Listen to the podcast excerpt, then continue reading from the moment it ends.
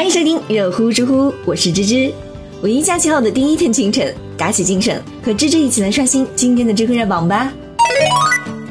知乎热榜第一名，郭涛就《父亲的力量》一书中的不恰当言论进行道歉，知乎热度八百六十九万。最近演员郭涛上热搜了，但这一次呢，并不是因为有新作品即将上映，也不是因为要参加综艺节目。而是因为他在二零一四年出版的一本书《父亲的力量》。这本书中呢，有几个部分的内容被网友是挖了出来，引起了很大的争议。比如郭涛他自叙打前女友的经历，说是要给女人一些底线，他们才能老实起来。比如他衡量女性的五字标准：温良恭俭让。比如他说自己不会找女演员结婚，因为他觉得女演员当中呢，有一些会比较的爱慕虚荣、情绪化。可能会给男人戴绿帽子。有网友就说了：“如果是我们父辈那一代呢，有这样的思想，倒也不足为奇。毕竟那个时代嘛，整个社会的大环境就是如此。甚至在有些地方，女人吃饭都是不能上桌的。但是郭涛他是明星，接受过新时代的教育，也接触到那么多新鲜的事物和知识。如果还这么认为，就有些固执和不可理解了。人之所以为人，是因为我们有远比暴力更加文明的方式来解决问题，不管是法律层面还是道德层面。”你没有资格用暴力来给伴侣立规矩。女生在体力上本来就是弱者，大部分是没有办法和你互殴的。单方面的殴打弱者是一种极端低级的行为。为什么一些交通闭塞地区、受教育程度更少的人更容易发火打人呢？那是因为他们遇到事情无法解决，只能靠发火动手，用低级的方式来达到自己的目的。就好像婴儿只会用哭闹来要食物，而四五岁的孩子却会用一些小机灵来达到自己的目的。再说郭涛衡量女性的标准，温良恭俭让。当然啊，如果一个女性真的能做到这些，那么这个女性确实是值得让人尊重。但是这绝对不是评判一个现代女性的标准。如果把女性定义为必须要温柔持家，这其实是一种对女性的道德绑架。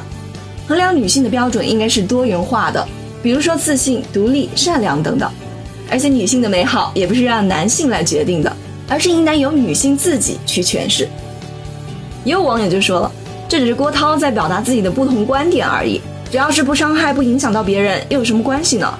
就像我的亲戚，他不逼婚、不干涉我的生活，我也并不在意他们的观念有多陈腐落后呀。新时代了，应该要允许不同的声音的。芝芝呢没有看过这本书，所以呢也没有办法谈论太多。只是看到这本书的书名之后呢，想说一句：力量是内心的坚定，无关于性别、阶层和年龄。知乎热榜第二名。如何看待重庆网红鱼莽子被偷一事？知乎热度四百五十一万。四月二十五日上午，重庆大渡口警方就接到报警，说是公园的一条明星鲤鱼莽子被人偷走了。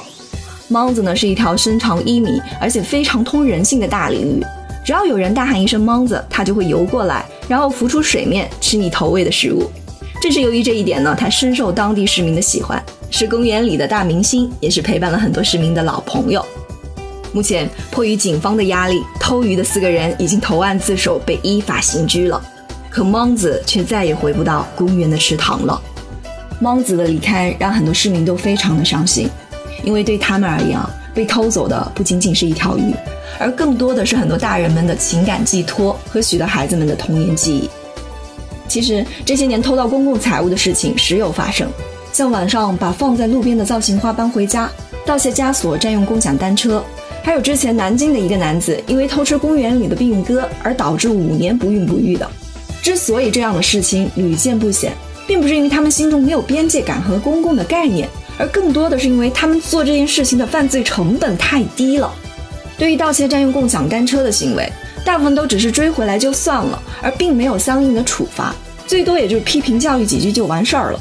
这其实就在一定程度上助长了犯罪分子的气焰。还好，这是一条受广大市民关注的网红鱼。由于媒体的曝光，社会舆论的压力还能够对偷鱼的人起到一定的惩罚的效果。那如果只是一条普通的鱼，估计也就这样不了了之了。有网友就说，法律的尊严在于小惩大戒，在于通过典型的案例来打击潜在的犯罪者，看能不能引入一些机制，比如说偷一罚十，甚至是偷一罚百。你偷了一辆车，我让你赔十辆。如果说有这样的力度，看偷窃者还敢不敢这么猖狂？社会的温暖和文明程度，素质高的人提升了他的上限，而素质最低的一部分人则决定了他的下限。生活当中呢，有很多事情都是法律管不到的，那就只能靠道德来约束了。只希望每个人都能守住自己的道德底线吧。智慧热榜第三名，五月二日，陕西湖口镇黄河大桥下游的一家四口坠河被冲走，此类事件该如何避免？知乎热度三百六十七万。五月二号下午，在宜川县湖口镇黄河大桥下游约七百米处发生了一起坠河事件，一家五口人在浅滩游玩，不小心跌落到了河中，其中四个人呢落水并被水冲走。事件发生后，当地立即组织开展了救援工作，三组救援人员分别在沿河道搜寻，但搜索了二十多公里，依然没有看到溺水者。很多网友表示，看到这个新闻真的是很心痛，只希望他们还能够平安无事吧。其实，基本上每年假期都会出现类似的事故，其中有一部分人就是因为安全意识淡薄，不听劝告，擅自踏入危险的区域，最终酿成了难以挽回的结果。在大自然面前，人类的力量真的是很渺小。不要觉得出来游玩了就要尽情的放飞自我，怀有侥幸的心理，不遵守规则。人应该要始终对大自然保持一颗敬畏之心。